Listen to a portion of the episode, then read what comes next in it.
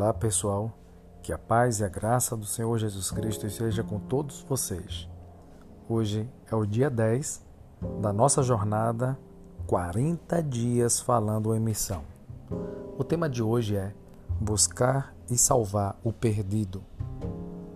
No livro do profeta Isaías, no capítulo 53, versículo 5, a palavra de Deus fala: Mas ele foi transpassado por causa das nossas transgressões, foi esmagado por causa das nossas iniquidades.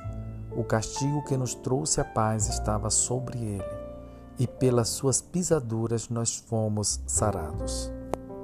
Evangelho de Lucas, no capítulo 19 e versículo 10, diz: Pois o Filho do Homem veio buscar e salvar o que estava perdido. Você por acaso já perdeu algo de valor ou algo pelo que você tinha grande apreço? Quando isso acontece, a gente se desdobra e faz todo o possível para recuperar o objeto perdido. E quando o encontra, a alegria assemelha-se à parábola da mulher que perdera uma moeda e, após longa procura, chama as vizinhas para se alegrarem com ela pela vitória. Jesus veio buscar e salvar não bens materiais, mas vidas. Busca que implicou sofrimento, perseguição, humilhação e morte expiatória. Essa verdade básica do cristianismo tocou tão profundamente o coração de Adoniran Judson, que nasceu no dia 9 de 9 de 1788 e morreu em 12 de 4 de 1850. Tocou a vida dele de, tão, de tal forma que ele decidiu tornar-se um missionário e oferecer sua vida em busca daqueles que precisavam de salvação.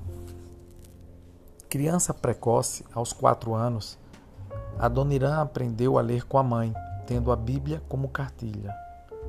Ingressando na universidade, teve seu tempo de crise existencial e dúvidas, como é comum ainda hoje entre os jovens acadêmicos.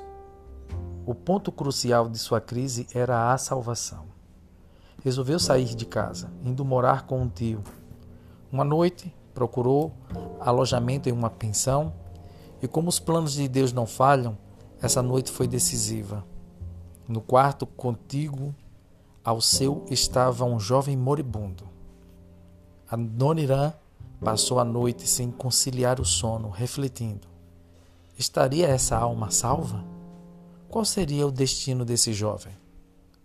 Na manhã seguinte, soube que o rapaz falecera. E uma surpresa. Ele havia sido seu colega do colégio, um dos melhores alunos da classe e quem mais ridicularizava a fé cristã. Tocado por esse fato, Adoniran tomou uma decisão que mudaria por completo o rumo de sua vida. Após os estudos necessários, tornou-se missionário, partindo com sua esposa Ana para Calcutá, Índia. Crises políticas e guerras internas obrigaram o casal a viajar por vários países até se estabelecerem na Birmânia, atual Myanmar, às margens do Golfo de Bengala.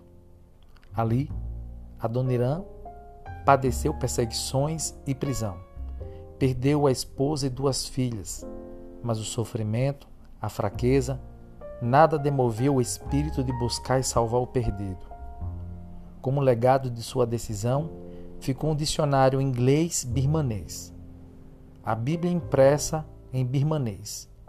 E no ano de sua morte já havia 63 igrejas, 7 mil batizados e uma centena de pastores trabalhando na região. Ao deixar a missão com 61 anos, doente e fraco, faleceu no navio. Seu corpo foi sepultado no Oceano Índico, conforme o desejo que expressara. Para Doniran, a Bíblia era a cartilha onde ele aprendia princípios e valores que praticava em sua vida, independente das perdas e das circunstâncias. Essa prática pode ser uma realidade para você também. Você em missão.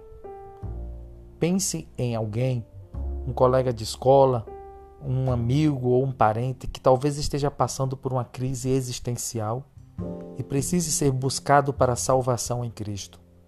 Promova uma oportunidade de diálogo com Ele e mostre que a Bíblia tem resposta para todas as situações da vida. Desejo que a bênção do Senhor esteja sobre você, sobre a sua vida e que o Espírito Santo te use e te leve muito além das suas expectativas. É tempo de nós anunciarmos a palavra de Deus. Grande abraço.